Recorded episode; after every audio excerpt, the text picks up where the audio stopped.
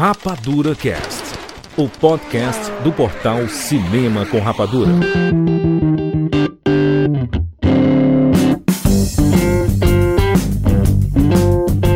Seja bem-vindo, seres Rapadura em todo o Brasil. Está começando mais uma edição do Rapadura Cast. Eu sou Júlio de Filho. E no programa de hoje nós vamos falar sobre nossas primeiras vezes no cinema. Na verdade, não é isso não, né? Vamos falar sobre primeiras coisas do cinema. Estamos aqui com o Tiago Siqueira. De Filho, você lembra quando existia aqueles cinemas passando aqueles filmezinhos em 6D? Caramba, eu lembro demais que tinha vento, que tinha é, água, água, vento, Cheiro. mexia a cadeira. Mexia a cadeira e tinha cheiro. Tinha cheiro, né? Putz, 6D, que doideira, hein? Rogério Montanari! A minha primeira vez, eu já tinha uns 20 anos, viu? Caraca. Minha primeira vez que eu dei um play no DVD, juro. Você só pensa Entendi. besteira, pô. Já tinha 20 anos só quando eu vi o DVD a primeira Entendi, vez. entendi. Fernando Schmutz. Eu lembro a primeira vez que eu assisti um filme 3D, foi Pequenos Espiões 3 do Robert Rodrigues, com aquele óculos de papelão, uma lente Óculos azul, de lente papelão, muito bom. Muito maneiro. Olha só, hein? Vamos aqui bater um papo, um papo sobre cinema, sobre cultura pop aí. Vamos pegar uma listinha de primeiras coisas que aconteceram no universo do cinema. É tipo assim, ai. Em 1902 foi a primeira vez que apareceu o XPTO. Tipo assim, vou dar, dar um exemplo aqui, ó. O filme Psicose do Hitchcock foi a primeira vez que a gente viu uma privada dando descarga no cinema. É uma Mole. curiosidade aleatória? É aleatório pra caramba, né? Mas é legal. Mas tá aí, a gente tem uma, uma lista aqui de primeiras coisas que aconteceram no cinema. É mais um, na verdade, é um motivo pra gente bater papo sobre várias coisas aqui. Tem muita coisa bacana pra gente conversar. É uma listinha que vai desde a origem do cinema até os dias atuais. Então a gente vai dar uma passada, basicamente, na história do cinema. É isso, vamos falar sobre essas primeiras coisas agora aqui no Rapadura Cast. Mas minha primeira vez foi com 20 anos mesmo. Isso. Caraca, Rogério. Meu Deus! Pra deixar registrado. Pode botar essa daí, pode botar. Ai, Jesus. Oi, gente, eu sou Silvério Pereira, interpretei Lunga em Bacurau e sejam muito bem-vindos ao mundo espetacular do cinema.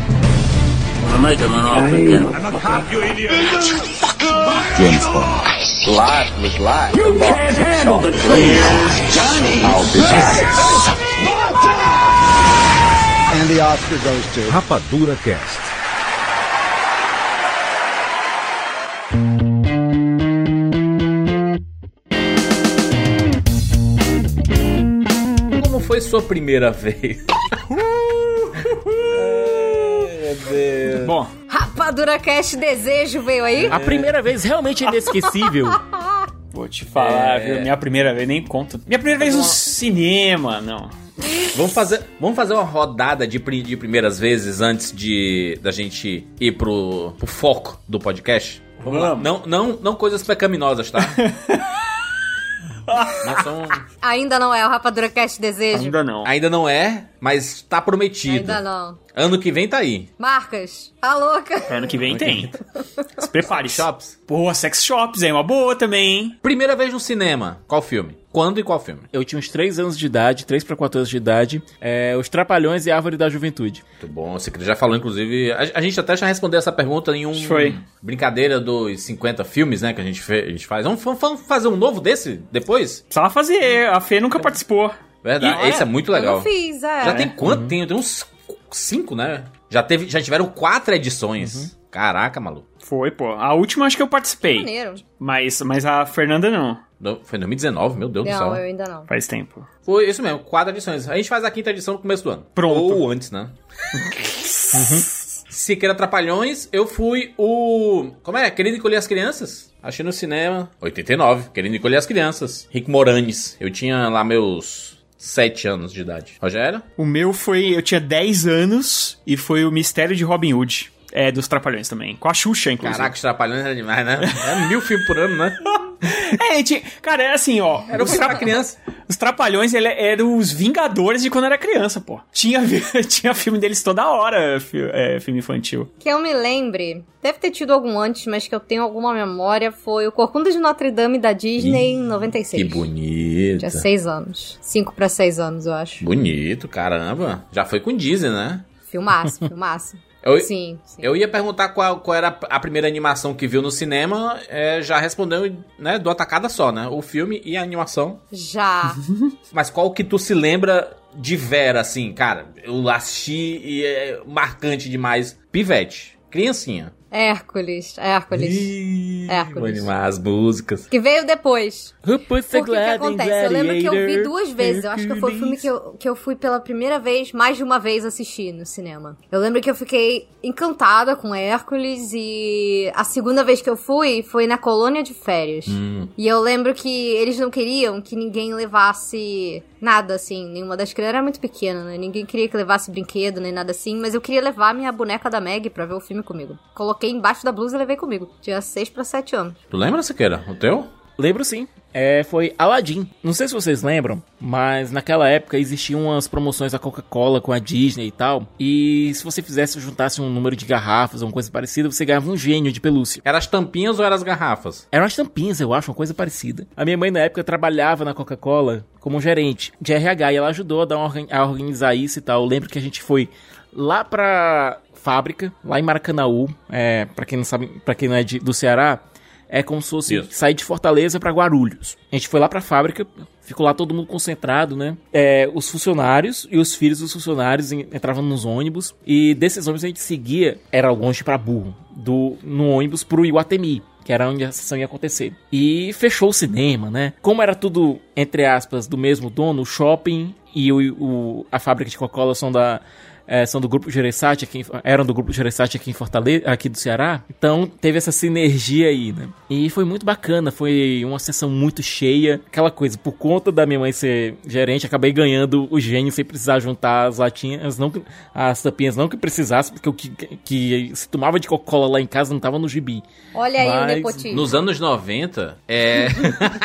Nos anos 90 tinha, tinha um negócio que era muito massa, porque as tampinhas do grupo Coca-Cola, tanto da Coca-Cola quanto da Fanta Laranja, é, tinham as tampinhas da Disney especificamente. Tu lembra que tinha uns rostinhos dos personagens e, e a gente colecionava. Assim, aí você. Aí era uma loucura, né? Você tá, me- mexeu onde a molecada gosta, né? Que é na, na tampinha do refrigerante. Tinha também a da Turma da Mônica, que eram uns gibis, especi é, uns gibis especiais que eram feitos só pra essa promoção, que você tinha que trocar as tampinhas ou o que, o que fosse pelo, por esses gibis da Turma da Mônica que eram feitos especialmente pra promoção. Tinha um da Disney também, era... Cara, tinha tanta promoção boa da Coca-Cola naquela época e, e, tipo, como minha mãe tava lá dentro, eu acabava levando tudo, sabe? Maravilhoso. Eu lembro bastante, obviamente, de O Rei Leão, né? Eu vi 17 vezes no cinema O Rei Leão. E na minha época, O Rei Leão era assim. é, eu assisti em 94, os cinemas ainda tinham uma, uma regra. cara, o cinema antigamente era uma loucura, né? Porque eles vendiam a quantidade de ingressos que, você, que, que tivesse gente interessada em assistir a sessão. Não, tipo assim, aí só cabem 200 pessoas na sala. Foda-se. Se 300 comprarem, Caraca! 300 É, comprarem, é vai ter isso. 300 pessoas na sala. Se virem, Sentada é. na escada e tudo. E Caramba! Eu assisti filme na escada já. eu assisti diversos filmes na escada.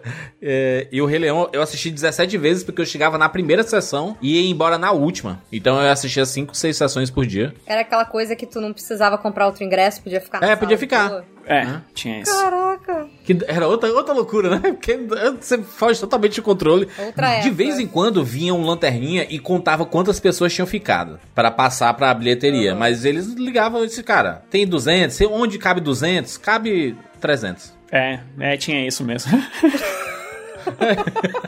Onde cabia o cabe era 100, isso, a né? gente Aparentemente. sentava no chão, de gente de pé. Tempos mais simples, né? Assistia, eu, eu assisti filme já, em pé, encostado no corredor da, da saída, assim. Encostado na parede, em pé, de boas. Caraca. É, é outro, outro tempo, né? Tu lembra, Rogério? Tu não gosta, de- tu não gosta de animação, né, Rogério? Rogério, Rogério gosta de algumas animações, né? É, eu vou explicar ah, o que acontece. Eu- Finalmente, meus pais né? Vai ter a demoraram. explicação, a fam- famigerada explicação, porque tudo que tem de animação, o Rogério foge. Não, meus pais, meus pais demoraram muito pra me levar no cinema a primeira vez, você viu, né? Eu, eu tinha Aham. 10 anos quando eu fui assistir um filme dos Trapalhões.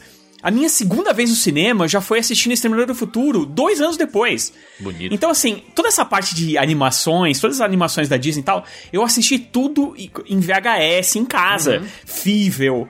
É, sabe, eh, tinha outras animações que. É um conto americano, né? Que é, é um filme muito legal e tal. É, em busca do Vale Encantado. Essas coisas todas eu assisti em casa.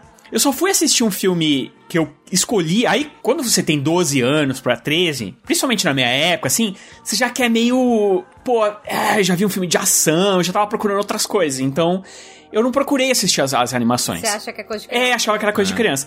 Eu só fui assistir, a primeira animação que eu fui assistir no cinema, aí eu já tinha 15, e foi porque não era bem uma animação, que era o Toy Story. Que era algo Era que ia mudar. Olha. Ia mudar o mundo, entendeu? É o CGI, e realmente Sim. mudou, né? Mas você foi. Você foi porque todo mundo começou a falar ou você foi, tipo, no início? porque você Videogame no cinema. Tem coisa que a gente vai que todos os amigos falam: caraca, isso aqui é não, muito bom. né, então, não foi por amigo, foi porque é, é, tinha essa ideia de revolução e eu achava que essas coisas, e ainda acho Entendi. que tem algumas coisas que você precisa ir no, ir no cinema, porque elas nunca mais vão voltar. Tipo, a sensação de você assistir Jurassic Park a primeira vez no cinema, ela não, não é igual nunca mais. Então, eu achava que, tipo, era um filme que ia mudar as coisas, e realmente mudou, né? É, Toy Story, pô, você viu um trailer ali e você fala, meu Deus, o que, que é isso? Hoje em dia é feinho pra caramba, né, o primeiro Toy Story. Mas na época era uma coisa a gente, fora do a gente comum. olha com saudosismo assim, né? De assim, ah, caraca, né? Saudades. Não, mas putz, A história é muito boa. A- a história é que o muito bom da boa, Pixar, exatamente. É, muito sustenta. bom. Então, mesmo com aquela textura meio capenga, tu- eu ainda adoro o primeiro Toy Story. Eu o revejo. moleque, o, puta, o moleque vizinho lá, ele é horroroso, é, É. impressionante. O Cid. É, e naquela época a gente só sabia dos filmes, é, lembrando, isso é muito importante, tá? Hoje em dia você tem internet, você vê o trailer, fala, ah, esse trailer não tá bom, eu vou ver o, o trailer 2, o trailer 3, sei lá. Naquela época, você via um trailer que passava no cinema, você ia assistir um, quando você foi, ia assistir um outro filme, entendeu? Então, é, era assim que a gente descobriu os filmes, cara. Cara, foi uma mistura de catarse com assustado quando o Woody chegou pro Cid e ficou. Então, brinque direito. Sabe, aquela cena no final de Toy Story meio que. Era estranho, porque era um, um brinquedo abusado dizendo: então, olha, você brinque direito com seus brinquedos, ou então nós vamos te pegar. Bicho, se você parar pra pensar, é um negócio meio assustador. Ah, a história. É, pô, que saudade dessa Pixar aí, viu? Ah, mas a Pixar tá aí, tá, tá fazendo aí, mas, né, é outra vibe. A gente já viu muita coisa também, né? É, isso é como- verdade. É, é, é de novo, né? É aquilo que a gente tava até falando é, numa live que a gente fez hoje, enquanto, né, no dia da gravação desse podcast. É, às vezes, a nostalgia, ela deixa tudo mais bonito, né? Ela deixa tudo mais gostoso, mais crocante, né? Talvez um Toy Story hoje, se fosse lançado hoje Toy Story, talvez não essa história não chamasse tanto atenção. Mas, será que se não existisse Toy Story, a gente ia ter visto as histórias que a gente já viu hoje? Então, é tudo uma Verdade. questão, né? Que fica aí. A gente tem uma lista aqui que vai desde a da história do começo de qualquer coisa relacionada a cinema. Na verdade, é pré-cinema, de 1870 até os dias de hoje. né? Até, até agora, né? Na verdade. Se pensar até, até 2023, se você pensar aqui. Tem uma lista aqui que fala sobre as primeiras coisas relacionadas a cinema. E, cara, é inacreditável, assim, né? Descobrir. Tem, tem umas coisas que são muito marcantes. Eu acho que seria legal cada um puxar um, se possível. É, por exemplo, esse, esse aqui é o bom pra você chegar pros seus amigos e falar assim: Tu sabia que o filme X ele fez Y pela primeira vez no cinema? Foi o primeiro que conseguiu? Isso aqui é, é, um- é uma forma de você se gabar com os amigos.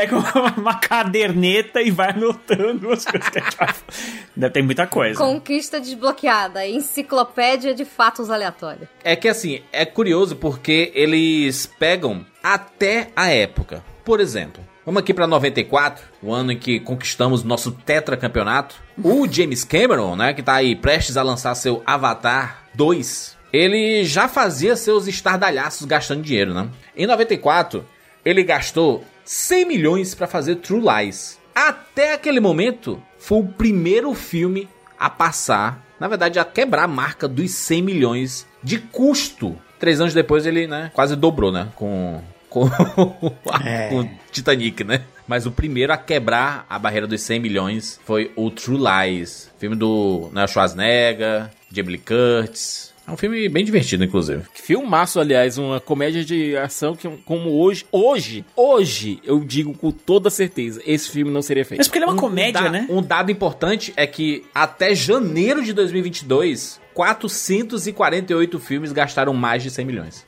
Caraca.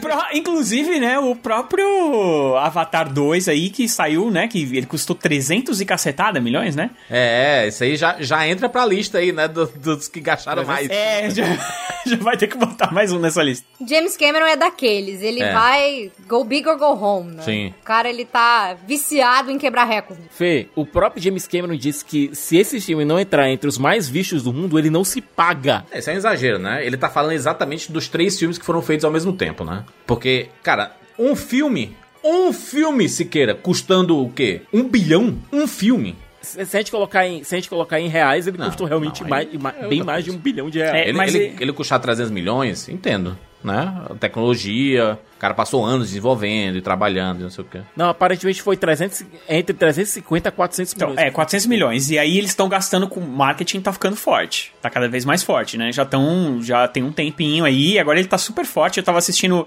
um jogo de futebol americano e é toda hora passando a propaganda do, do Avatar. Então, assim, tá forte. Eles devem estar gastando aí no mínimo uns 200 milhões aí, no Eles- mínimo. O sonho do James Cameron é que o filme faça pelo menos 2 milhões, 2 bilhões de dólares. É. Pelo menos. Que, que, che que chegue ali. Caraca, na casa moço. dos 2 bilhões. Eu acredito que passa de um bilhão. Sendo bem otimista, um bilhão e meio.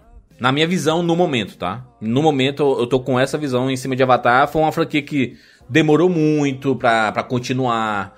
Vai ter que criar novamente o interesse nas pessoas. Tem muita gente que viu e passou. Então ele tem que conquistar muita coisa nova pra levar as pessoas pro cinema, né? Por mais que tenha as filmagens submarinas e ah, é, tudo muito cristalino, muito bonito, filmado em IMAX e não sei o que, não existe uma nova quebra de paradigma como foi o 3D. A gente não pode esquecer isso. Naquela época o 3D era um troço extremamente infantil e ele transformou numa outra coisa que fez com que você chegasse em casa e falasse: Olha, você precisa no cinema ver esse negócio aí, porque É. isso você nunca vai ter igual em nenhum outro lugar. E realmente, aqui, aparentemente ele vai replicar só aquilo que a gente já viu. Obviamente vai ter coisas lindas e e isso aqui. Mas será que isso vai levar as pessoas ao cinema? Eu não acho que chega nem perto. Eu, sei lá, eu não apostaria que chega nem perto do, do, do, do primeiro, assim. Não chega nem perto. Mas um bilhão passa? A, a China é forte, né? E ele vai, ele vai pra China. É, então aí acho que talvez um bilhão passe por E conta depende disso. de né? quanto tempo ele vai ficar em cartaz, né? Provavelmente uns três meses ele fica, não pode certeza. esquecer.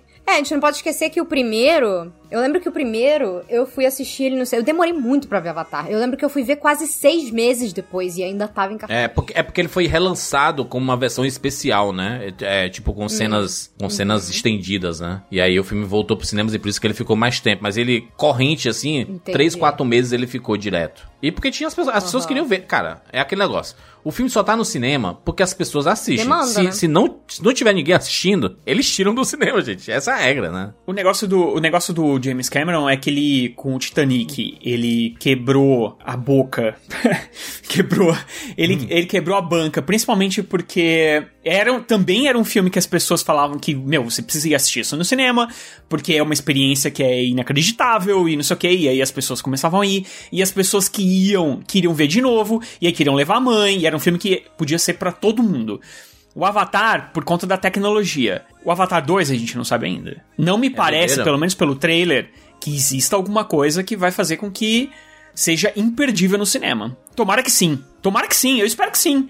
Rogério. Eu- eu quero Rogério, muito. Rogério. Rogério, primeiro de tudo, não aposte contra o James Cameron. Segundo, eu vi. é, eu vi, o Jurandir assistiu. Não sei se a Fê conseguiu rever o Avatar o, no relacionamento em IMAX agora. A gente foi assistir. Eu, eu e o Jurandir, então a gente viu. A gente foi assistir o Avatar no IMAX e no final É absurdo. tem uma prévia do Avatar 2 em É um IMAX, absurdo. uma cena. É, é- é- eu, eu não sou o maior fã de Avatar. Todo mundo que, é, que escuta o Rapadura Cast aqui sabe. Eu gosto do filme, aprecio a tecnologia, mas eu não sou o maior fã do, do filme. Eu fiquei com o meu queixo no chão. É que a gente vai assistir Avatar. Uma mentira melhor que a realidade. E é foda. e, é, e é porque também, Você convenhamos. sai do cinema, parece que a vida tá, não tá em HD, Não né? tem graça. É, né? esse que é, essa que é o negócio, porque, por exemplo, eu vejo, eu vi o último trailer que saiu agora. E eu achei a historinha, falei, puta, não acredito que nós vamos cair nisso de novo. E aparentemente vai ser a historinha de novo, básica e. Vamos. E ah, a historinha do, ah, meu, agora só que agora é o filho, né? Ah, meu filho, vou te mostrar o mundo, mas você precisa viver, aí você precisa proteger, aí o filho não quer, o filho é, é aquele rebeldinho, que ele quer salvar o mundo, e bibibi, bibibi, e o pai quer proteger, e vai ser a história sempre. E vamos conhecer, só que agora, ao invés de conhecer a floresta, vamos conhecer o fundo do mar, e aí vai ficar indo pra lá e pra cá. Ok. Só que quando você vê isso no cinema, você fica, ah, meu Deus, isso é o mundo, tá ligado? Então, é por isso que não dá pra apostar contra é uma ele. experiência, né? Ele, ele transcende a parada de só um filme. Tô indo lá pra ver um filme comer É, pipoca, assim, é sabe? experiência. A experiência. E só, e só, e só pra complementar a informação, né? A gente falou lá do James Cameron, do, do custo e tudo mais. Complementando essa informação, que já que a gente tá falando de 2D, o, o primeiro Avatar do James Cameron é o primeiro filme totalmente feito em 3D a passar, né? A, a- chegar ao topo de maior bilheteria de todos os tempos, superando um filme 2D que era do próprio James Cameron, que era o Titanic Quero Titanic. né? Um recorde também aqui que é importante é que o Avatar foi o primeiro filme a, a vencer o Oscar da categoria de melhor fotografia, sendo filmado completamente em digital, né? Sem ser com, com rolo. Quebra de paradigma, né? É, e não, e, e- e se você pensar que não existe. Não existe nada ali. É tudo computador. Então é, é uma fotografia digital em, em quase 100% Certeza. da, Com do, do filme, né? Né? E, Rogério, só complementando sua, tua informação, é, Avatar, o Avatar 2, conseguiu Sim, sim. a entrada na China. Sabe Deus como o James Cameron conseguiu isso. É, a gente sabe que a- os filmes da, da Disney têm tido uma barreira gigantesca na, no Reino do Meio, lá na China. Mas Avatar, toda vez que foi relançado, ele, ele foi relançado na China também, né? Siqueira? O pessoal gosta da, dessa parada de. Gosta, de e ele não vai. E, ele- e o James Cameron não vai. Em termos de história, ele nunca. Ele nunca vai no. Na, na coisa muito polêmica e tudo, assim. Então, ele não vai. Ele, o negócio dele é, é a grana, cara. E aí é o seguinte, ele não vai ficar é, criando coisas e falar que são seres de outro planeta, né? eu queria puxar um que tem a ver com a minha estreia no cinema, que é de favor. 95, que é o Toy Story, o Toy Story, né?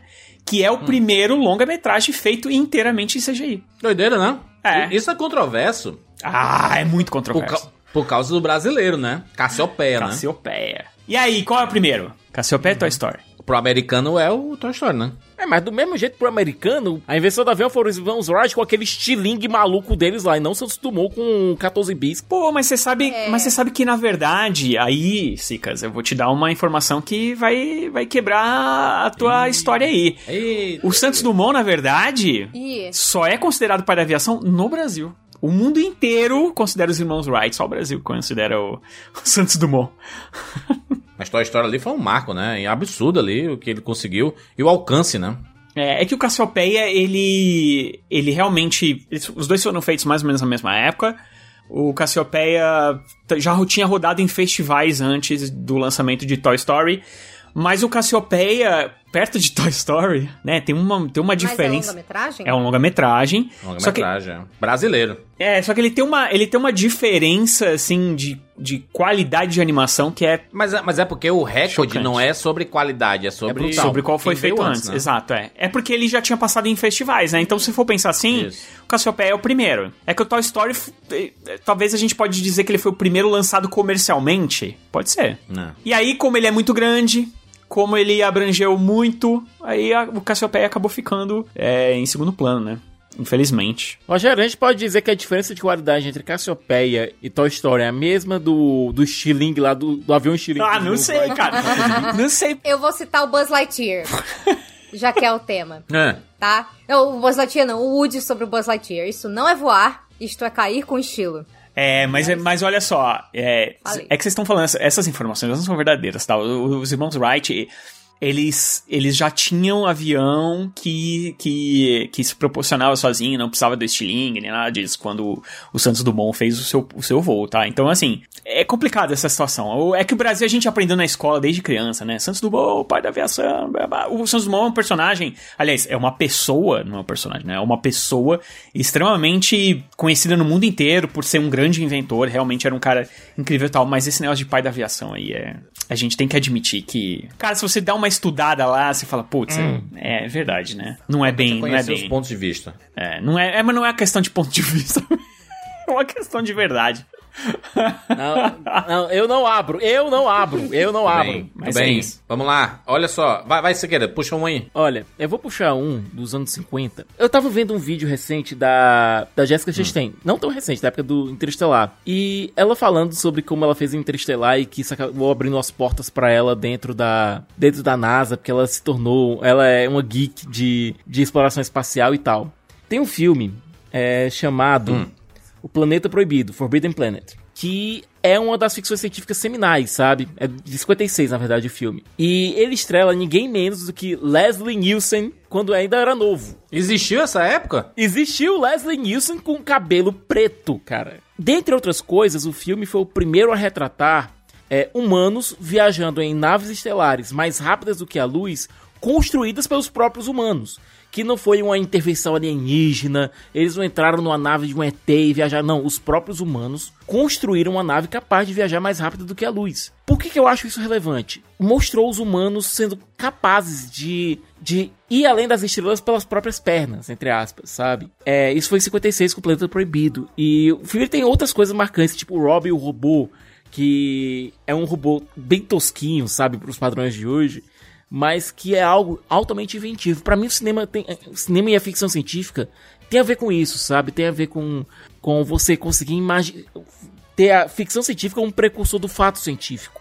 É, você conseguir imaginar aquela coisa em forma ficcional e depois irem engenheiros é, inspirados por isso, cientistas, engenheiros inspirados por aquilo e construírem Essa é a- aquilo. a, forma que o cinema tem de impactar o mundo, né? De uma forma geral, né? Você criar algo pro cinema e as pessoas tra- trazerem isso pra realidade, né? Que é fantástico isso. Eu acho fantástico. A- Acho que é uma, uma da- uma das coisas que o cinema hoje em dia não tem muito essa magia, né? A gente não sei se a gente ficou muito cético ou a gente acha que já descobriu tudo. Não, e aquela coisa, o cinema hoje foca muito em. Não, temos que ser realistas, pé no chão.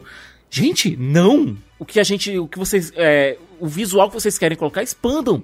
Expandam os horizontes, sabe? O tanto de engenheiros que Star Trek criou. Sabe? Que o pessoal assistia lá, viu o Scotty. Eu não consigo fazer mais nada por ela, capitão. É o máximo que eu consigo dar. Ver o Scotty fazendo os milagres com a Enterprise lá, sabe? É que eu acho que as pessoas usam a, a, a palavra errada, sabe, Siqueira? Porque às vezes a gente assiste, sei lá, um filme de universo de super-heróis, o pessoal cobra realismo, né, das coisas. Eu acho que talvez realismo não seja a palavra, talvez coerência. Não, nem Ah. essas palavras. Sabe quem foi, usou a palavra correta? Richard Donner com Superman 77. Ele tinha no escritório dele uma, um cartaz com o Superman voando e no rastro do voo tinha escrito lá verossimilhança. É você fazer com que aquilo que está acontecendo dentro do filme faça Sim. sentido dentro do filme. Ele não precisa fazer sentido com a nossa realidade. Ele precisa fazer sentido com a realidade do filme, sabe? Ele precisa fazer sentido na lógica interna daquela, da, daquela narrativa. E é isso que, por exemplo, o Planeta Proibido fez. É, você ter humanos viajando mais rápido do que a luz com, é, com uma nave que eles mesmos construíram pode não fazer sentido com a nossa realidade, porque, segundo a própria teoria da relatividade, isso em tese seria impossível. Mas, dentro da lógica interna do filme, aquilo faz sentido. Sabe que aqueles humanos tenham conseguido, ah, que aquela, aquela versão da raça humana tenha conseguido construir uma nave que voa mais rápido do que a luz. E é isso que eu acho que tá faltando, sabe? Menos. É, mesmo menos sombrio e realista e mais verossimilhança. Eu vi que coerência é sinônimo de, de verossimilhança aqui. Então, é, é, é encaixável. Vai lá, Fernanda. É, Vocês sabem, todo mundo aí sabe, né? Que eu gosto pouco de animação, Ih. pouco de desenho, enfim. Vou puxar um aqui que veio inspirado de uma coisa que eu assisti semana passada, que foi aquele documentário sobre a história do Mickey. Ó. E a gente viu que o Mickey ele é muito mais importante do que, né? Ele é muito mais do que só um personagem, ele virou um símbolo. E falando nisso, uma das coisas mais incríveis assim sobre ele é que o primeiro curta dele que estreou, que foi o Steamboat Willie, aquele dele no barquinho a vapor, assobiando e tal. Em 1928 foi o primeiro desenho animado com som sincronizado e também foi o primeiro desenho a ter uma uma trilha sonora completamente feita em pós-produção. Caraca. Essa história é muito legal, é muito legal, porque o Walt Disney, ele tinha acabado de sofrer um baita revés, o primeiro personagem dele, que era o Oswald, que era um coelhinho, ficou com os direitos na Universal, que distribuiu os curtas e tal, ele foi meio, meio inocente, assinou ali sem ler direito e perdeu o personagem dele. E todo mundo geralmente pensa que, ah, o Mickey, a Disney, pô, eles sempre foram muito além, realizações e tal. Muita gente acha que a Disney só, sabe, chegou lá e estourou e foi incrível, mas o Walt Disney na boa, a Disney só virou o que virou hoje porque o Walt Disney caiu trilhões de vezes e levantou outras trilhões de vezes. E ele era muito visionário, né? Isso que eu acho incrível. Eu tava dando uma olhada aí na, nessa lista de primeiros e tem muita coisa. Especialmente dessa época que o Walt ainda era vivo, muitos primeiros que a Disney fez, né?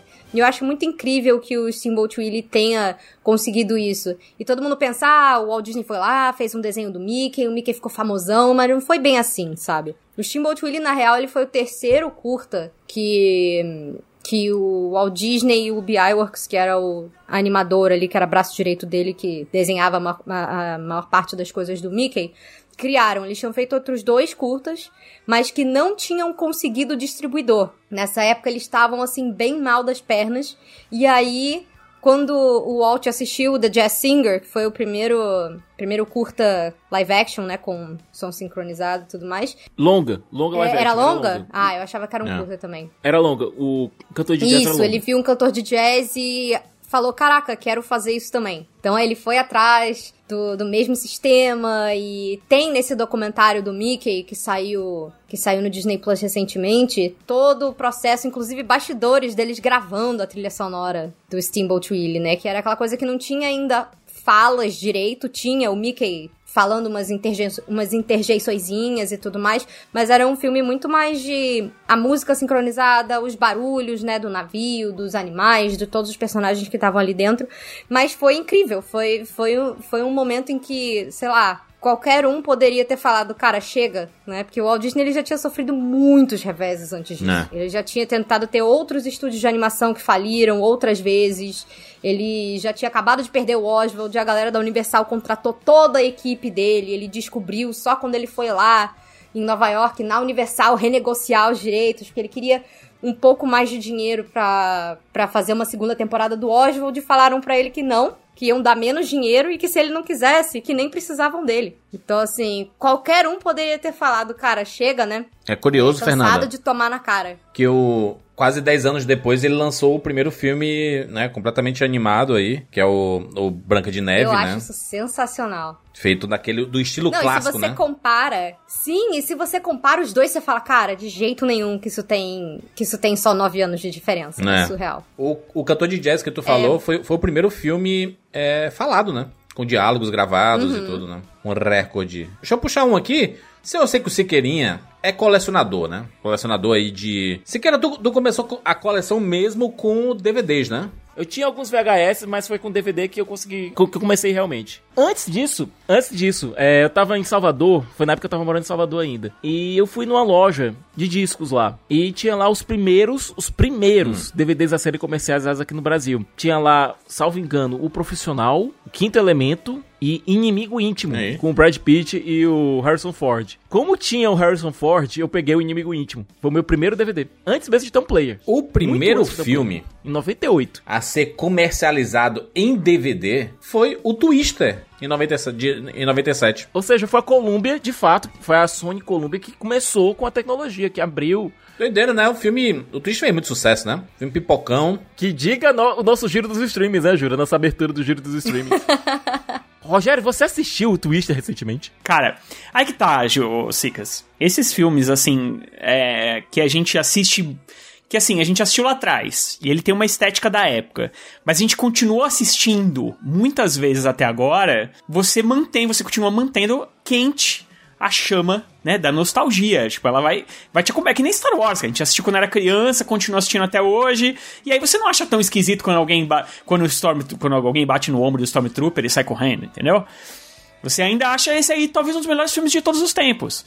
Mas, se o cara assistir hoje, de repente, no Star Wars, por exemplo, até o Império Contra-Ataca, talvez essa pessoa assista e, e pense, poxa, por que, que, as pessoas falam que esse filme é tão bom, entendeu? Então, assim, tem, tem uma parada. Mas o, e o Twister, ele continua legal. Pelo menos dentro do meu coraçãozinho.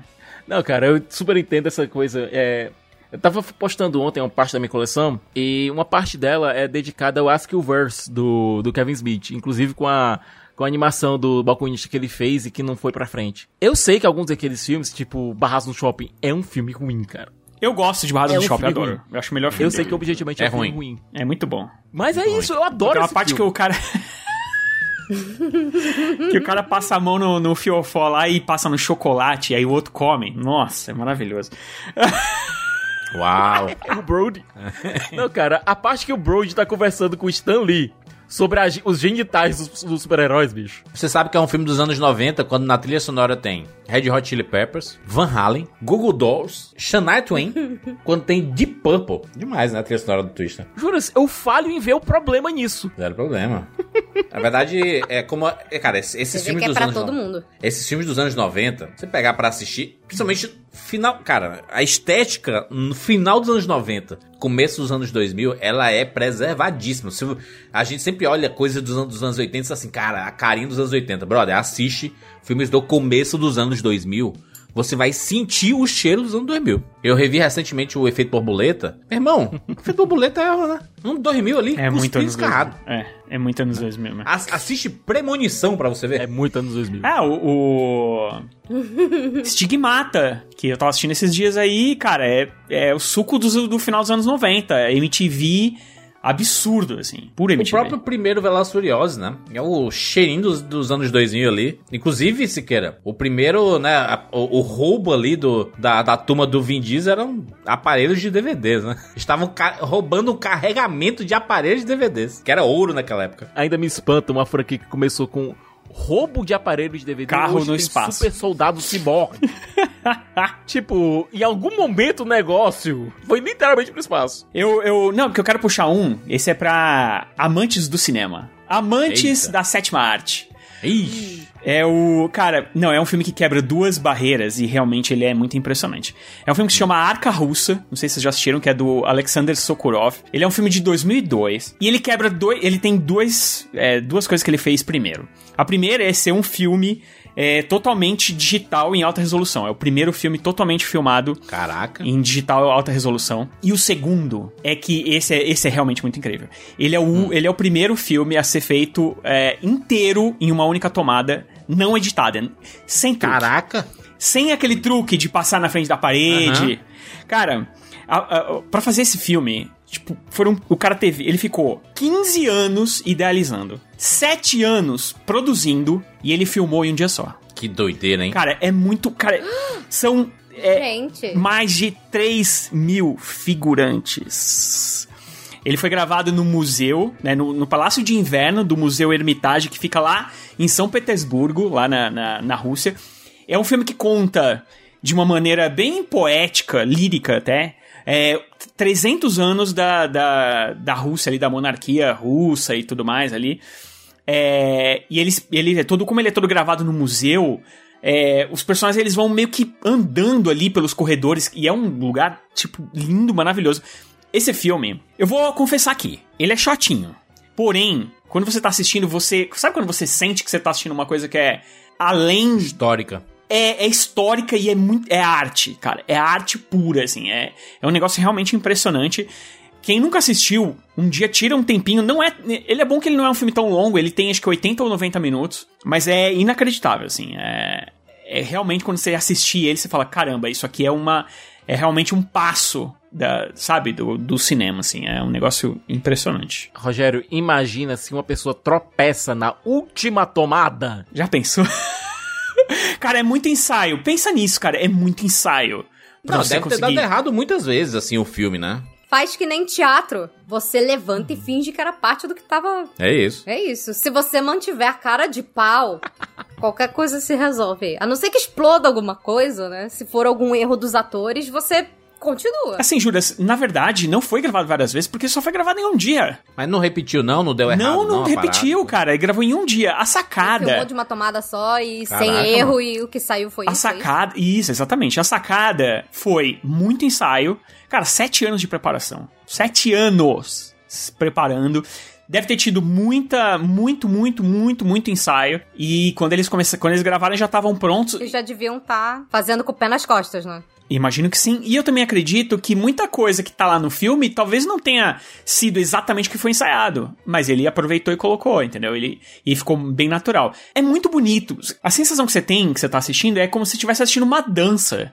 Um, é um teatro, é um, é um negócio assim que a câmera ela é como se fosse um. É, é realmente o nosso avatar dentro daquilo, sabe? Ele não é um filme que conta uma história, começo, meio e fim e tal. Ele é é bem, é bem poético mesmo, é bem lírico, tem, tem muita música o tempo todo e tal. Então, cara, tem três, três orquestras tocando. Não é, é assim, é, é um negócio realmente impressionante. Assistam a Arca Russa, porque é um troço fora do comum. É que tem pra assistir, hein? Precisava procurar. O Siqueira com certeza tem um DVD, Blu-ray. Vai ripar, Siqueira, pra gente. 5K. O Siqueira, o Siqueira ele devia, sabe, alugar ou construir um bunker. Porque é, se acabar o mundo um dia, a coleção dele vai ser a biblioteca de, de Alexandria dos DVDs. É, é verdade. Eu vou dizer que existe um caminho mais fácil. Protect Siqueiras Pra você assistir a Arca Russa, que é exatamente no YouTube tem legendado em português. Pronto, pronto. Ah, e, e, e sabe por que, que ele funciona desse jeito? Porque a câmera fica andando e ela anda por 35 salas do, do palácio. Então a câmera vai andando e as coisas vão. Lembra, sabe aqueles filmes que a gente vê a galera fazendo, que a pessoa sai correndo, vai ali na frente e, e continua, é aquela tomada única, só que você imagina isso um filme inteiro, cara. Filme inteiro, inteiro.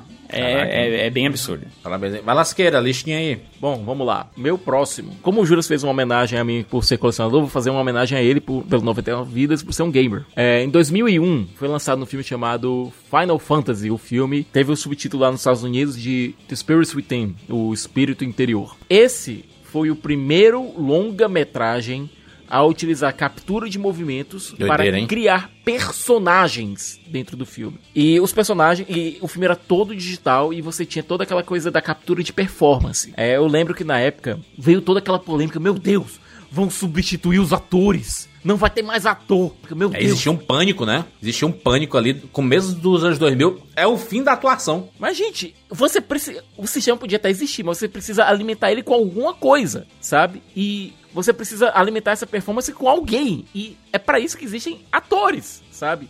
É, hoje você tem algumas tecnologias que, por exemplo, a gente teve aquela notícia de que o, o James Earl Jones teria vendido os direitos da voz dele como Darth Vader para uma empresa que vai recriar essa voz. Beleza, mas de todo modo precisou ter uma voz base, não precisou? Não teve lá uma parada sequer do Bruce Willis, né? Que ele vendeu a face dele, a 3D dele. Foi, desmenti foi desmentido aquilo ali, foi desmentido depois. Eu não sei até que ponto isso é verdadeiro, porque teve uma, teve uma corrida para desmentir isso de, posteriormente. Mas se tem duas coisas que você precisa no ator são as expressões dele, as expressões faciais, voz nem tanto que você tem algumas atuações que são feitas de maneira de maneira calada, de maneira silenciosa, mas você precisa necessariamente da dos movimentos da, da expressão dele. Então ainda existe a necessidade de um elemento humano. Até mesmo no Final Fantasy, isso tinha que ser alimentado por uma interpretação. A voz da Aki Ross, por exemplo, que era a, a musa digital, era da Ming Na Wen. A nossa querida Chun-Li, a nossa querida Mulan,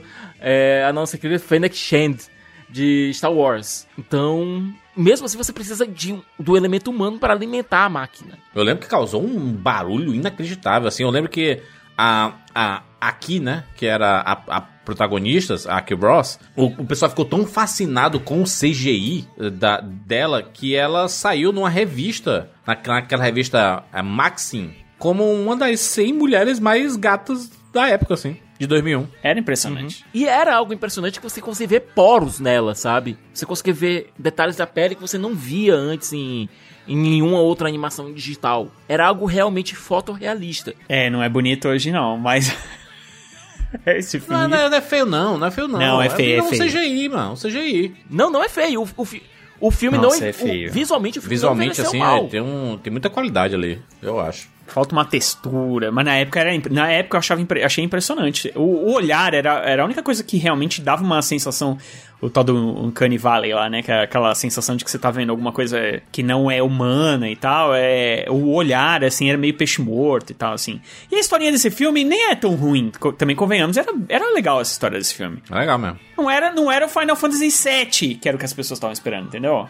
É. Mas tinha o espírito, olha lá, gostou dessa? Tinha o espírito, eu acho que tinha um espírito do- de Final Fantasy, esse negócio de Gaia, do planeta, de só não era o que as pessoas estavam esperando, que era o Final Fantasy VII, né, que era É. fazia muito sucesso na época e tal. E depois o pessoal ganhou um Final Fantasy VII em animação digital, né? Também totalmente feita sem, né, motion capture, né? É, mas uh, eu tô, tô, tu citou isso aí, Siqueira. Acho que pra complementar essa tua informação, em 2004, o Robert Zemeckis lançou o Expresso Polar, que é o primeiro filme totalmente feito com captura de performance. Né? Que é aquele filme do Tom Hanks. E do Tom Hanks, Tom Hanks, e o Tom Hanks, e o Tom Hanks. É, que Tem- ele faz quatro personagens.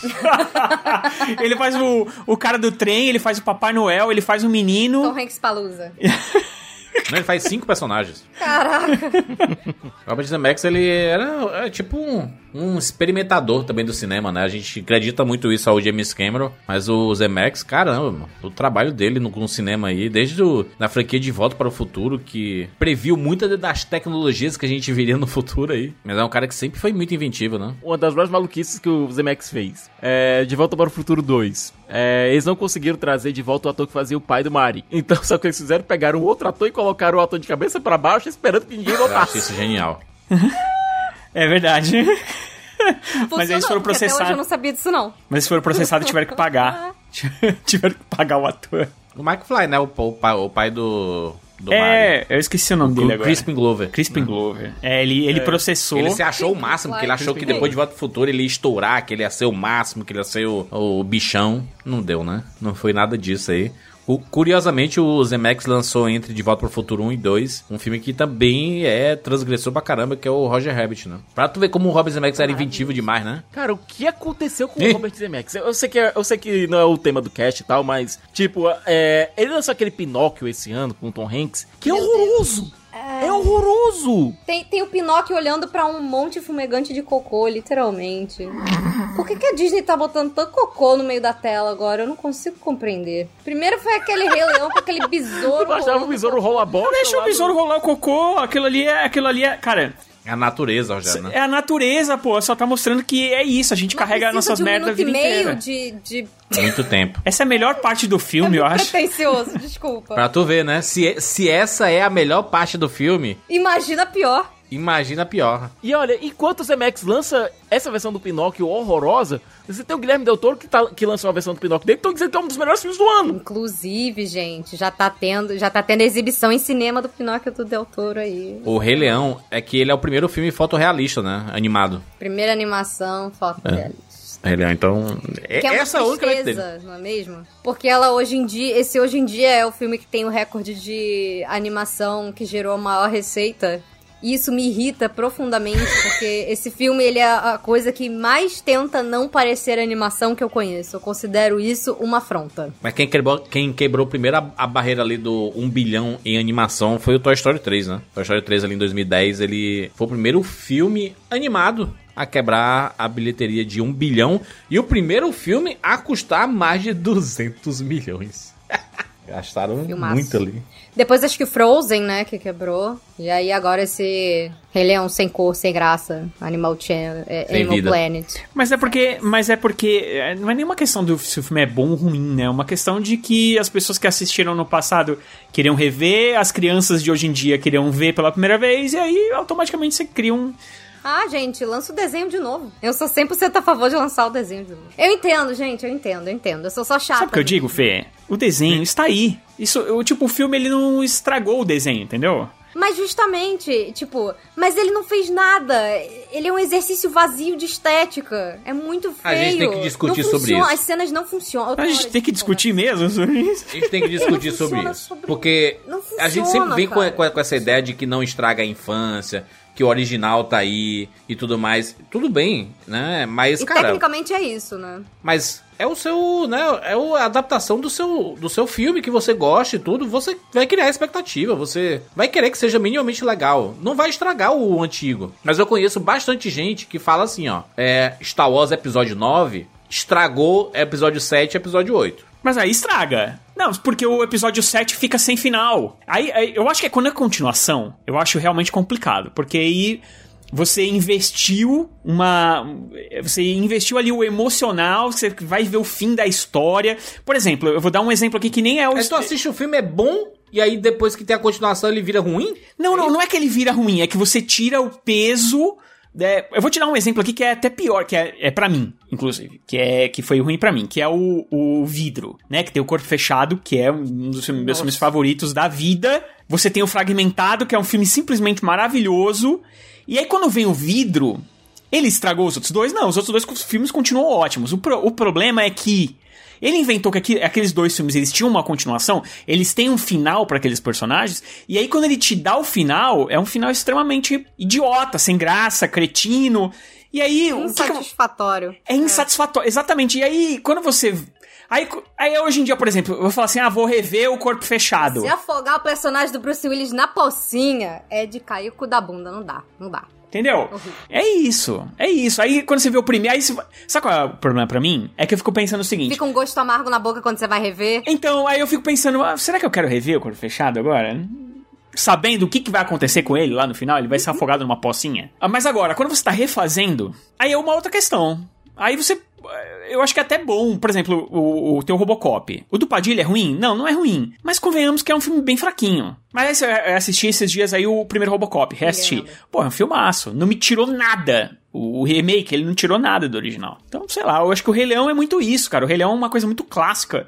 É, as, tá na cabeça das pessoas, tá no coração das pessoas. Sim, mas sabe qual que eu acho que acaba sendo o problema com isso? O problema não é nem tipo, ah, o desenho continua aí. Sim, o desenho continua aí. O problema é que eles estão reforçando um discurso de que, pô, que a animação não é tão legal assim. Tipo, que você vai melhorar o filme, entre aspas, se você colocar atores, sabe? Isso foi um discurso que começou a rolar muito com todos esses remakes. E tudo bem, você sabe que o motivo principal deles é dinheiro, e dá muito dinheiro. Porque é até inteligente se você parar para pensar nisso de um ponto de vista mercadológico, porque você tá pegando uma coisa que as pessoas já viram um milhão de vezes, que as pessoas amam, e você tá dando oportunidade delas assistirem aquilo de novo como se fosse a primeira vez. Então é assim, você conhece aquela história, mas você nunca viu ela exatamente desse jeito antes. Mas me deixa um pouco triste porque esse papo todo aí do Rei Leão, por exemplo, eu lembro que na época que ele saiu, uma das justificativas que a galera ficava dando, a galera da produção e tudo mais, é que tipo, ah, agora nós estamos fazendo isso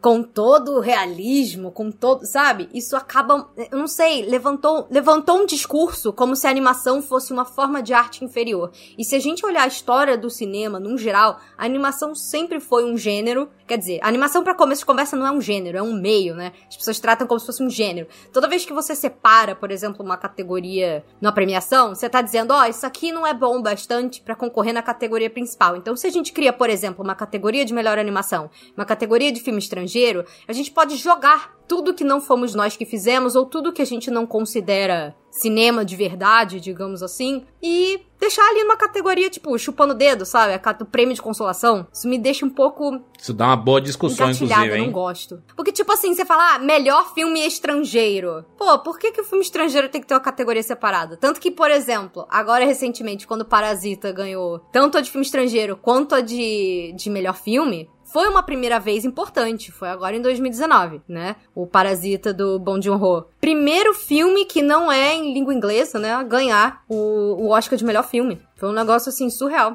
Ninguém acreditou. Chegou lá na hora, eu fiquei assim, gente, fizeram isso mesmo? Que quando deram, por que, que ele ganhar na categoria de filme internacional era óbvio, sabe? Só se falava de Parasita. E é um baita filmaço, baita filmaço. Ainda é uma das melhores coisas, assim, que eu vi nos últimos anos. É um filmão. Pô, mas eu achei incrível. Eu fiquei tão feliz. Eu falei assim, gente, eles deram mesmo? É um milagre, é uma dessas coisas que são bem raras, que de vez em quando acontecem, sabe? Que você fala assim, caraca, eles deram o mérito mesmo. Porque senão sempre, eu não sei, eu sinto como se, tipo, ah, melhor animação. A animação não é um gênero, sabe? Eles criam as categorias. Lembra quando eles falaram que iam criar aquela categoria de melhor filme blockbuster? Que não criaram? Então, por quê? Porque é um disparate você fazer isso, sabe? Você tá dizendo, ah, isso aqui é menos cinema do que o resto. É, quando Por eles que não que um filme não pode concorrer na categoria principal? Qual o problema, sabe? E isso é um concorrer? ponto importante porque, inclusive, por exemplo, A Bela e a Fera foi o primeiro filme animado, né? A, a ganhar uma indicação ao Oscar de melhor filme. E aí eles perceberam É. E que um o. dos poucos filmes, né? Sim, não. E eles perceberam que os- a- as animações est- estavam começando a angariar alguns espaços que eram dos filmes live action, mesmo assim, né? Do- dos filmes que não eram animados. É, por exemplo, o, Be o Bela Adormecida não. O Branca de Neve, por si só, teve uma importância pra história do cinema muito maior do que qualquer outra coisa que foi lançada naquele ano, sabe? E não deram Oscar pra ele. Eles deram um Oscar honorário por, sei lá, achievement, sabe? Por, ah, nossa, um, um grande, uma grande realização do Walt Disney. É um negócio que não faz muito sentido pra mim. É, que, Sei que é um preconceito, isso é, isso é real. Inclusive, eu acho que é uma discussão boa pra outro podcast aí. A gente falar sobre isso, que o, a animação, ela realmente, ela tem um- uma desvalorização, né? Até o próprio ex-presidente da, da Disney, o, o Bob Chapek, disse assim, ah, a animação é pra criança e adulto não assiste animação. não, não à toa foi demitido, né? Foi uma das últimas poucas bobagens que ele falou no seu pequeno É. mandato na Disney. Uma das últimas, muitas bobagens que ele falou, né? Gente, o, juro pra você, o Walt Disney acho que, sei lá, daria um tapa na cara dele com a luva do Mickey, assim, se ele tivesse vivo, sabe? Isso era o oposto do que ele queria. O homem criou fantasia porque ele queria, na- nos anos 40, porque ele queria que as pessoas fossem no, no cinema assistir uma animação, que nem elas iam assistir uma ópera, assistir um balé, tipo, de terno. Ele queria provar que a animação podia ser um negócio maneiro, sabe? Que podia ser uma coisa com valor artístico, sabe? Eu- Esse que é a, a coisa. Eu, eu, eu entendo a, a criação da categoria melhor animação, no sentido de dizer assim, cara, estão tendo muitas animações, acho que a gente podia colocar pra valorizar a animação dentro dessa categoria. Eu acho que a ideia é valor. É, eu também penso isso. O problema é que ninguém julga isso direito. Se você quer ver quem julga animação direito, é o Annie Awards. Se for pra essa categoria, não pode disputar a categoria principal, sabe? Será que a animação não pode ser o melhor filme do ano? Mas pode, o, o Toy Story 3 foi muito, muito bem É. contado, o Oli. Tem, tem- já tem ó, outras indicações. Eu. eu Mas, são- mas dá pra gente, sei lá. Contar acho que não enche da uma mão. mão o número É. de animações que foram pra categoria principal. Outro que merecia, a Viagem de Chihiro. Merecia tá concorrendo lá em cima, cara. Não, e o, mas o Viagem de Chihiro foi o primeiro primeiro anime a ganhar um, um Oscar, né? Que é, é realmente é, muito merecido, inclusive. Muito merecido. Mas assim, eu, eu, eu acho que é mais uma categoria inclusiva do que exclusiva. Sabe? Porque se eles não aceitassem uh, outros tipos de filme na, nas votações principais, então, por exemplo, existe a melhor animação, então a animação não vai entrar como melhor não pode entrar como melhor filme, eu concordaria. Mas ele entra, entendeu? E assim, é difícil. Cara, é, o- é o tipo de coisa que é muito difícil de você comparar uma animação. é, é, de- principalmente uma animação mais infantil, mais pro, pro, pro, pro infantil, e com um filme sobre a Segunda Guerra Mundial, sei lá, tipo, que é um troço que a academia adora, entendeu? É um negócio meio complicado de, A de Pixar, medir. por exemplo, faz muita coisa que não tem. que, que é público geral e que tem muitas camadas. Eu acho que depende. Sim, então, não à toa, os filmes da Pixar todos têm. Não, todos não, né? É, ultimamente não, mas, mas foi Muitos muito indicado. Ganharam Oscar. É, foi. Foram muito indicados, né? O... Então, assim. Mas sei lá, eu sinto que, tipo assim, eu até concordo contigo com esse negócio de que vale ter uma categoria separada, porque é um meio muito diferente. A produção de um filme animado é muito diferente da produção de um filme live action. Então, assim, que nem você tem categoria de roteiro, categoria de efeito especial, categoria de som, categoria de, sabe? Figurino. É interessante você ter uma categoria que é para julgar a animação. O problema é que se você for olhar o histórico, a maioria dos votantes nem assistem todos os filmes. Um monte de filme que já ganhou, você olha e fala, cara, esse não era o melhor filme do ano. E você vê a disparidade nas outras premiações. O Golden Globes, por exemplo, escolhe a animação muito melhor. É porque a Lá imprensa Oscar, a escolhe, galera não é né? nem obrigada a assistir tudo. É, exatamente. Então, os membros da academia, isso é um problema. Que é porque é injusto, né? Um monte de gente geralmente só fala, ah, o que, que a Disney ou a Pixar lançou esse ano? É, e, o- e o discurso da academia, Fê, se, se você pensar, cara, 2022 aqui, o discurso da. O pessoal apresentando a categoria de animação, a galera falou assim: é, as animações, não sei o que, são feitas pra crianças e os adultos acabam suportando assistir uma parada dessa assim, sabe? Caraca, maluco. É, Que isso, cara? E botaram até as meninas que fazem as princesas da Disney live action pra apresentar, não foi isso? Caraca, é inacreditável isso, cara. É, é inacreditável, é inacreditável. Mas acho que é uma boa discussão pra depois isso daí. Vamos lá, Fernanda. Tem, tem algum, alguma listinha aí da, da lista? Pra gente bater papo? Uma coisa que eu acho muito legal, ainda em relação a isso, desse negócio de categorias diferentes, eu já mencionei o Parasita, né, que foi o primeiro filme de, que não é de língua inglesa, primeiro filme realmente estrangeiro a, a, a ganhar o, o Oscar. Teve o artista antes também, né, mas não era E que o artista era mudo. estrangeiro, ele era produzido fora, né? E e ele era mudo, né? Não, e ele, É. ele, era, ele era falado em inglês também, né? Tinha algumas coisas em inglês, né? Uhum. É, o Parasita foi o primeiro de. O primeiro que não é estrangeiro, assim, que não é de língua inglesa, né? Que ganhou. Isso. Uma outra coisa muito maneira, já que a gente tava falando também, é, dessa coisa de categorias separadas, é que acho que muita gente esperava que quando eles criaram a categoria de, de animação, que, sei lá, uma Pixar fosse levar. Mas o primeiro filme animado a ganhar o Oscar foi o Shrek. Esse é injusto. Eu não Mas acho, eu acho incrível. A história, a história por trás. Parte de mim concorda contigo porque eu sou fangirl do Peach Doctor. Eles fizeram aquela animaçãozinha do, do- dos indicados É. lá, né? E você tinha o Sully e o Mike aplaudindo com aquele sorriso amarelo. Balançando a cabeça, assim, né? Pô, cara, eu acho, eu acho monstro. Assim, eu sei que, é, obviamente, que assim, é injusto, mas não é aquela coisa, meu Deus, joga pedra na, na academia. É assim, é um injusto que, ok, né? Mas eu acho Toy Story um dos melhores filmes da Pixar.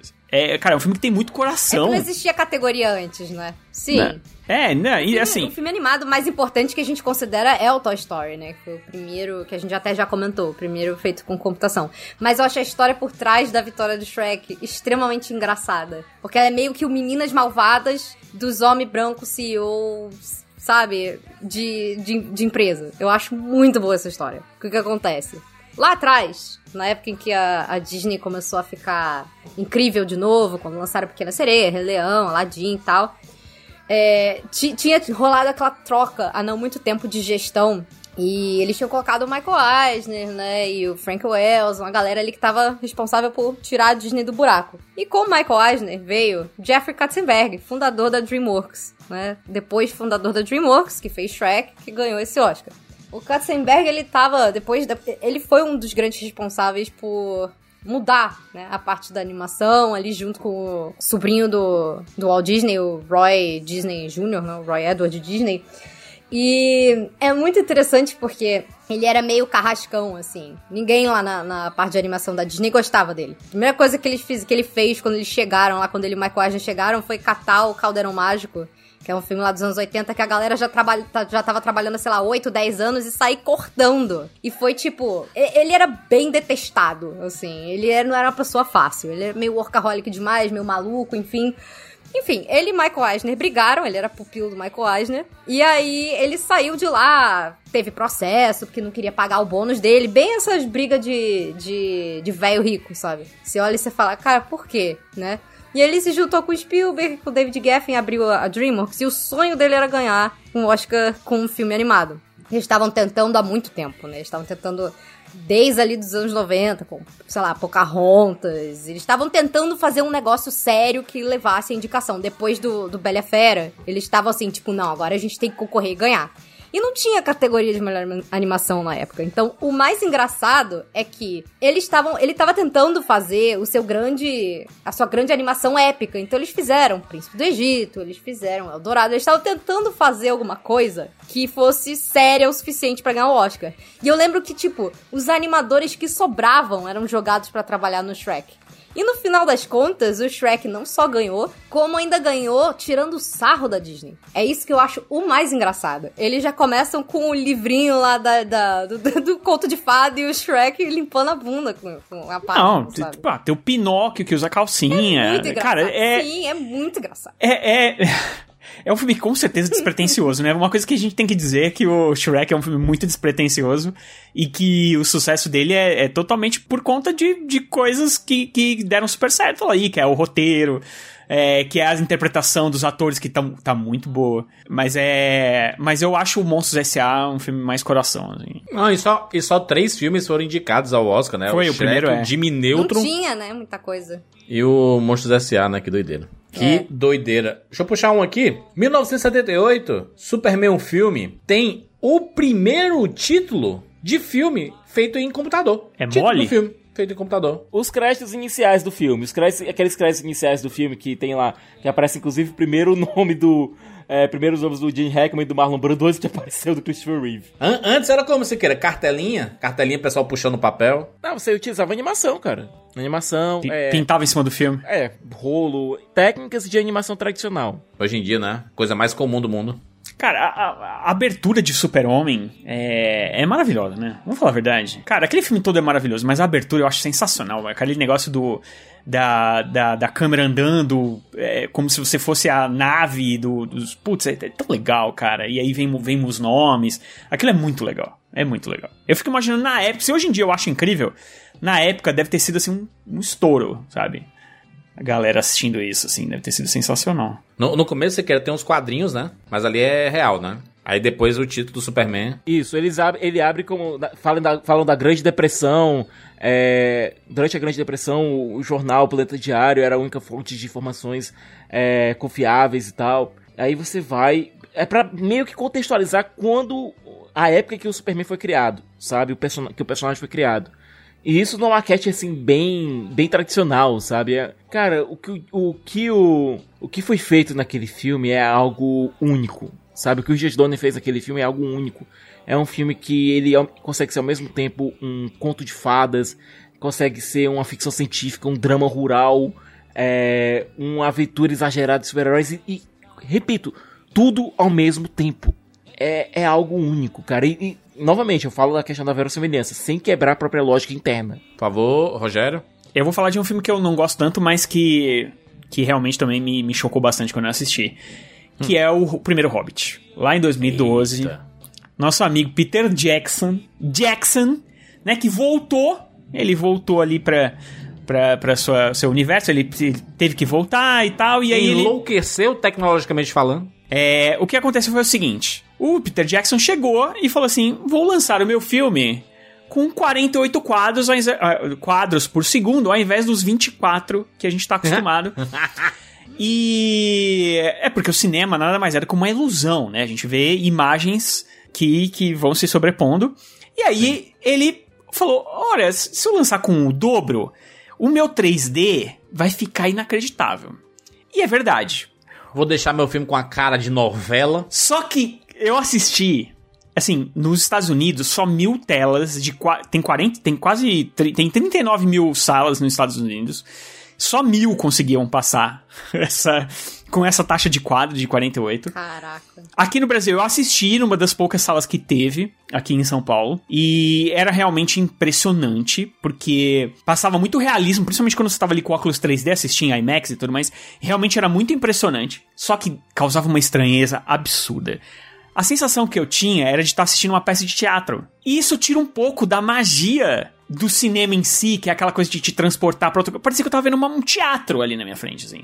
É uma É sensação... Ele tira, um, ele tira um filtro, né? É estranho, dá uma né? sumida. É, o que a te- as televisões, as TVs de hoje em dia, elas fazem um, elas têm um truque que elas fazem que é de tirar o blur, né, que é essa Nossa senhora, por favor, tirem isso. Deleta. Samsung, deleta isso do- da sua TV. O pior é que ela mantém isso como padrão. Quando você compra a televisão, você olha e fala: "Hum, tá esquisito. Por que, Tem que tá gente assim?" que acha. Que tem- Rogério, eu conheço gente que acha estranho o normal. É, porque ela tá acostumada, ela, ela tá assistindo já direto. Enquanto isso, você tem o Tom Cruise implorando pro pessoal: tirem isso, pelo amor de Deus! É, é porque realmente fica muito esquisito. E aí você imagina que, na verdade, aqui não era um truque, né? Que o Peter Jackson fez. Ele realmente.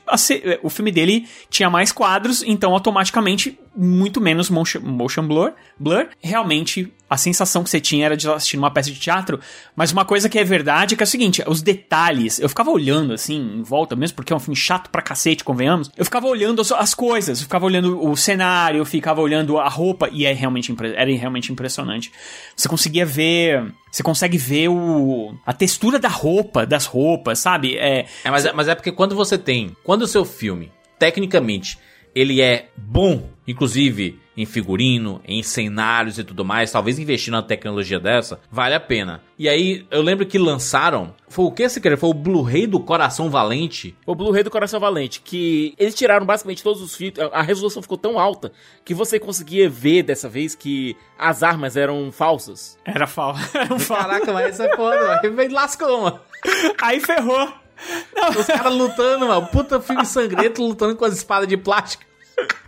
Mas no, no, caso do Hobbit, obviamente que não era tão assim, é, porque existia uma produção realmente era, ele foi feito para isso, né? Então eles quando quando eu imagino que quando eles fizeram, eles faziam testes de filmagem, eles já faziam com 48 quadros, né? Então, é. obviamente que eles já fizeram pensando nisso e aí realmente era era muito bem feito, mas ainda assim tinha uma carinha de, de teatro, sabe? De figurino uhum. de teatro, de, de é, é, arte de teatro, né? De cenário de teatro e tal. Ele parecia E aí, tanto demais, que ele abandonou assim. essa, e ele abandonou isso, né? Aí nos outros dois já, já não tinha mais, nos outros dois Hobbits. Só para esse ele fez esse teste. Não, e... ele, ele criou o negócio, acho que até o Peter Jackson tava envolvido com o o James Cameron estava envolvido com isso, né? E a tendência era que aceitassem todo mundo essa nova tecnologia aí para contar as histórias e não deu bom, né? Não deu. Porque ele acelera. Eu já. Eu, eu, não sei se isso é verdade, mas na época eu ouvia falar que ele acelerava o projetor e o projetor não aguentava a porrada. Então, é. sei lá, cara. E hoje em dia quase não é, mas na verdade a maioria já não é mais os projetores são diferentes, são todos digitais, os filmes são baixados e tudo mais, né? É, é bem doido. Não sei como é que. Como é que as coisas. já Se já na época já era assim e tal, mas eu, eu ouvi falar que é, deixava a lente muito quente, uma parada do gênero, e sei lá, não deu muito certo, não. E, e é isso também, né? Obrigar os cinemas a, a. Já tinham acabado de comprar o 3D. Aí eles vão ter que comprar também os, os projetores de. que. Putz, é, é difícil, né, cara?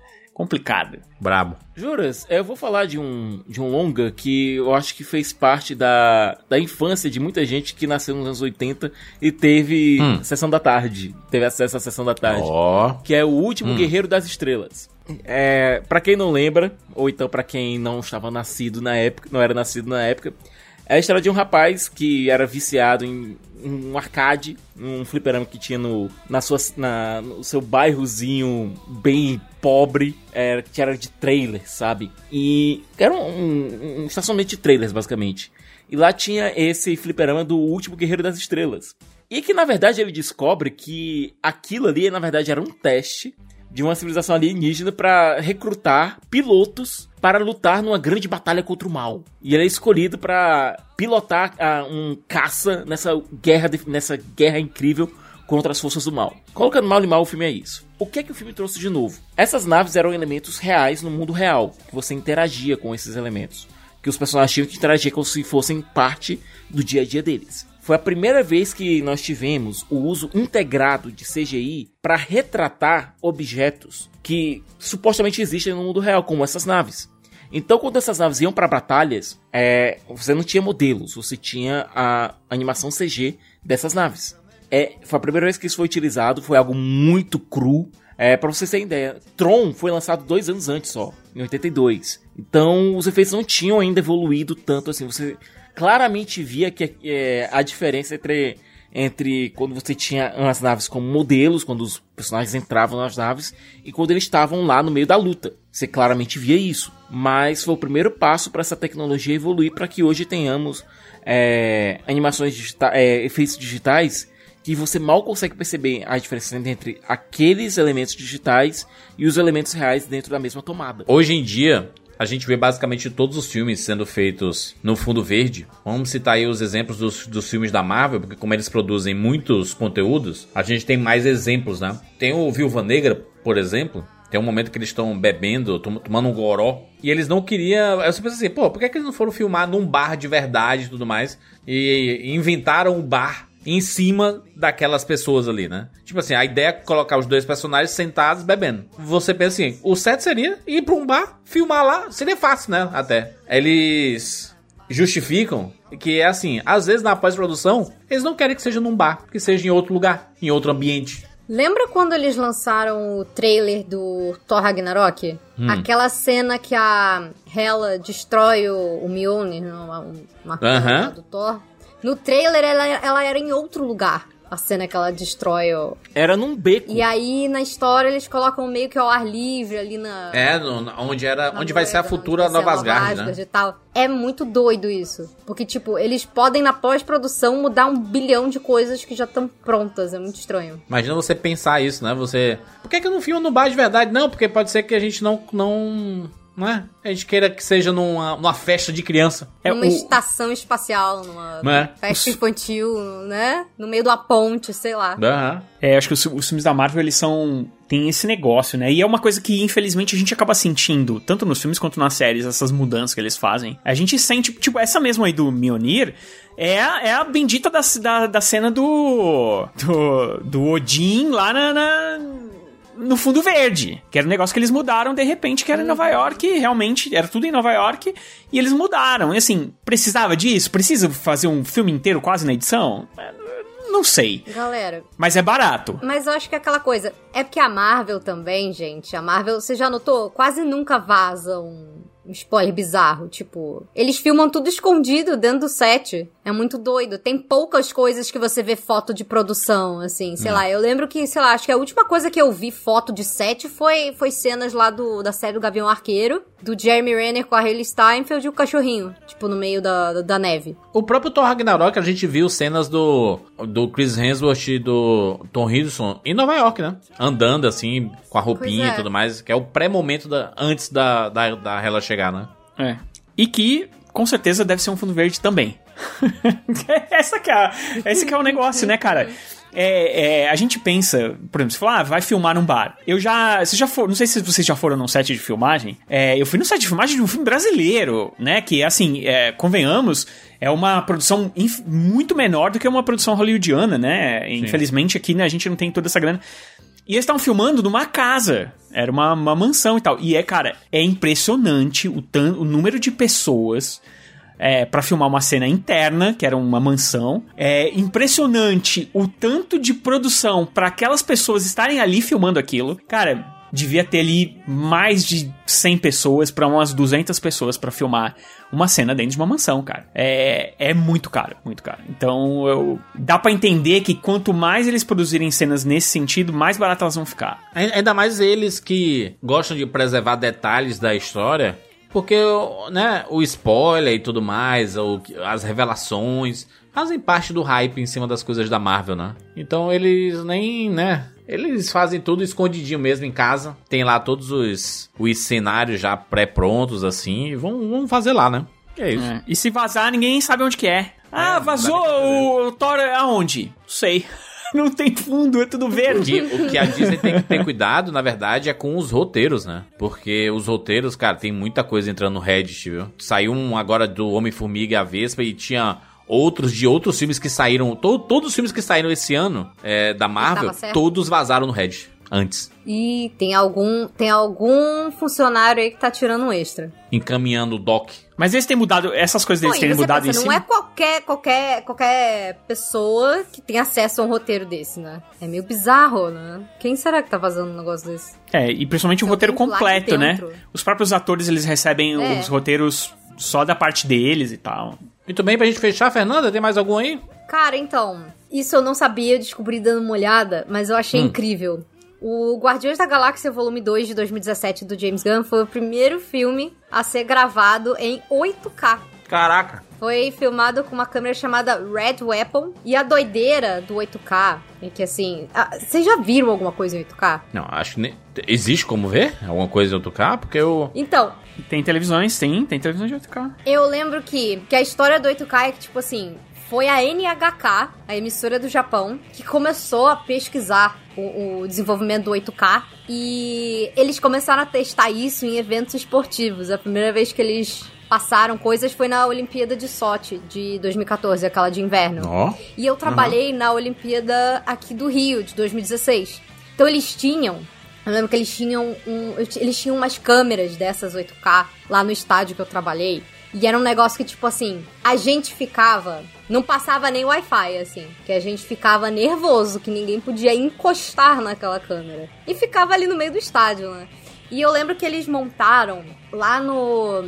No prédio onde eles organizavam as coisas todas ali perto do Parque Olímpico, eles montaram um auditório que exibia as coisas em 8K. E é um negócio surreal. Surreal. É por isso que eu fico pensando, cara, deve aonde que deve ter passado isso em 8K? Sei lá, no máximo no Japão, né? Mas eu fico pensando como é que deve ser pra gente assistir um filme em 8K algum dia. Deve ser muito louco. Tá começando a entrar em alguns, algumas coisas. Eu tava dando uma olhada aqui que é, foi no início de 2020 que eu acho que o, o, Galaxy S20 pode gravar em 8K, mas estão falando que ele gasta tipo 600 mega de espaço por minuto de gravação. Ah, é enorme, é. Muita coisa. Sica, será que aquele cinema que você assistiu a alguns filmes, ele é 8K, não é? É, porque ele é uma televisão gigantesca, cara. Qual? Aquele lá de, de São Paulo? Isso, é uma televisão gigantesca. Uhum. Basicamente, é um telão, né? E aí, como é que é você ver um filme inteiro em 8K? Faz diferença na imagem. O que eu acho que marca mais é a questão dos níveis de preto.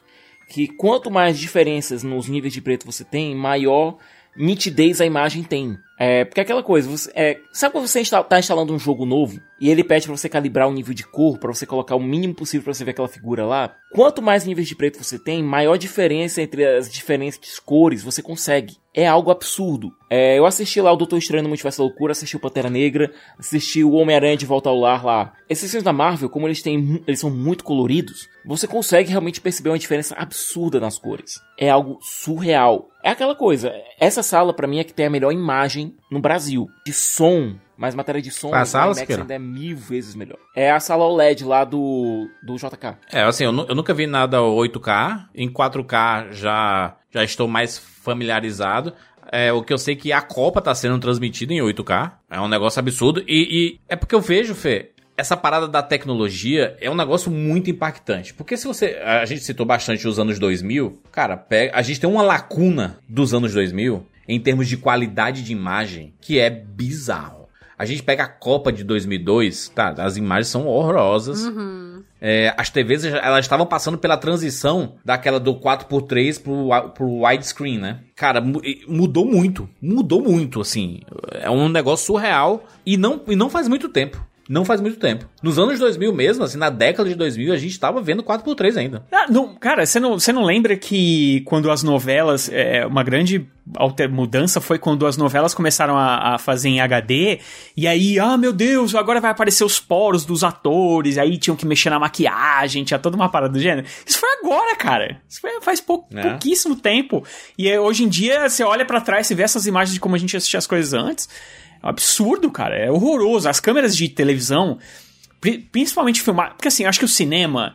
É, é, eles até conseguem remasterizar legal e tal. Então você, pô, você pega uns filmes aí do Kubrick que estão com uma qualidade inacreditável, assim. É aquela coisa, você pega um negativo, escaneia em, eu tenho aqui a remasterização em 4K do 2001. É absurdo. É absurdo, é absurdo, é absurdo. Câmera de televisão, cara, eles filmavam no mínimo possível. Por quê? Porque tem uma diferença, Rogério, tem uma diferença imensa entre vídeo e película. Película você consegue escanear novamente, é... Às vezes quando você consegue um negativo sem os efeitos digitais, você consegue até modificar os efeitos digitais, sabe? Mas quando você tem os, os negativos com efeitos digitais, você remasteriza, fica melhor, sabe? Agora, vídeo, vídeo, remasterização de vídeo é uma coisa absurdamente difícil de fazer. É. E tinha um negócio de realmente de espaço, né? É, porque, pô, você gravava com o mínimo possível, porque, cara, você tinha que guardar essas fitas todas em algum canto. Então. Não, olha, é bizarro, é bizarro o que eu vou falar agora, certo? Mas tem um filme que mostra muito a diferença de quando passaram de filmar em película para vídeo. Bug Nights, Prazer Sem Limites. É, a gente sabe que o Paul Thomas Anderson, assim como o Tarantino, é um cara que também é fascinado por por tecnologia de cinema, pelas mudanças. São, são dois tradicionalistas, né? Eles preferem as coisas feitas à moda antiga. E em Bug Nights, quando eles param de fazer os filmes pornô em película e passam a fazer em vídeo, que os equipamentos são menores, mas a qualidade de imagem é pior, ele, ele, mostra, ele mostra bem essa diferença, sabe? É, isso é uma coisa estranha, Isso é importante, assim. né, Siqueira? Porque a pessoa, o pessoal pensa assim, cara, vamos pro digital, a qualidade vai ser melhor. E não é verdade, né? A gente tem qualidade melhor hoje em dia. Lembra que as, as câmeras de, sei lá, de celular a gente filmava lá em, sei lá, com 3 megapixels, assim, sabe? Achava o máximo. o vídeo é minúsculo e a qualidade é horrível, assim, sabe? E aí, se você pegar fotografia que você tirava. Vamos pegar pega foto. Acho que foto é o melhor exemplo. As fotos que você tirava com as cybershots e as fotos de é, é, negativos, né? Com filmes. Se você tiver o negativo, você imprime a foto do tamanho que você quiser. Com o digital, não, né? Mas essa é outra, outra época, né? Outra época a gente passou por uma transição aí. É tanto que a gente se acostumou até a ver é, as novelas da Globo achatadas, né? Quando você assiste o Viva, eles preferem achatar do que cortar a tela. E fica horroroso, gente. Até hoje, será que eles não se tocaram que fica horroroso? Aquele negócio tem achatado. Tem que respeitar o, visual, o, o formato de tela em que a obra foi originalmente feita. Que deixa 4x3, né? Só que seria muito estranho hoje em dia as pessoas assistirem 4x3. E aí eles, hoje em dia, o que, o que, eu, o que eu tô vendo, por exemplo, eles relançaram, sei lá, o Laços de Família e eles cortaram, brother. Aí a, se novela já faz close, imagina cortado. Imagina cortado uma beleza de cima, né? Mas enfim, gente, aí conversamos aí, batemos papo sobre várias coisas relacionadas a cinema aí. É, vamos colocar no post a lista completa. Cara, tem muitas curiosidades aqui, hein? Desde a origem do cinema até o mais recente, e ele vai ficando, é, vai sendo atualizado constantemente, né? Tem coisas já de 2023, inclusive, é, para você ficar ligado aí. Então o link ele, ele vai permanecer por muitos anos. Segue a gente no arroba rapadura no Twitter ou no arroba Cinema com Rapadura lá no Instagram. Você escuta o Rapadura Cast no Spotify? Já deu suas estrelinhas? A gente já tá chegando a 5 mil avaliações lá, hein? Já dá sua estrelinha lá pra gente, porque ajuda demais o nosso podcast crescer. E ele tá crescendo cada vez mais a sua ajuda, né? Compartilhando. Você pode compartilhar, por exemplo, o link do Spotify. Pode colocar em todas as suas redes sociais. Pode colocar nos stories do Instagram. Pode colocar no Twitter porque ajuda a chegar mais longe. Se você quer escutar no site, você pode ouvir no site tranquilamente também. É, tudo conta pra gente, tá? Porque às vezes tem gente que pergunta assim: ah, mas se eu ouvir no aplicativo X, conta pra vocês? Conta. Eles estão pegando de uma fonte, que é a nossa. Eles pegam esse arquivo de alguma fonte. E aí a gente sabe que foi escutado por você. Seja onde for, existem diversos aplicativos de podcast. E a gente sabe que tem muitos ouvintes que usam aplicativos que nem são tão conhecidos assim mas utilizam lá há bastante tempo. Continue ouvindo. O importante pra gente é que você continue escutando. Continue ouvindo que a gente vai chegar cada vez mais longe. É isso, nos encontramos na próxima semana. Tchau.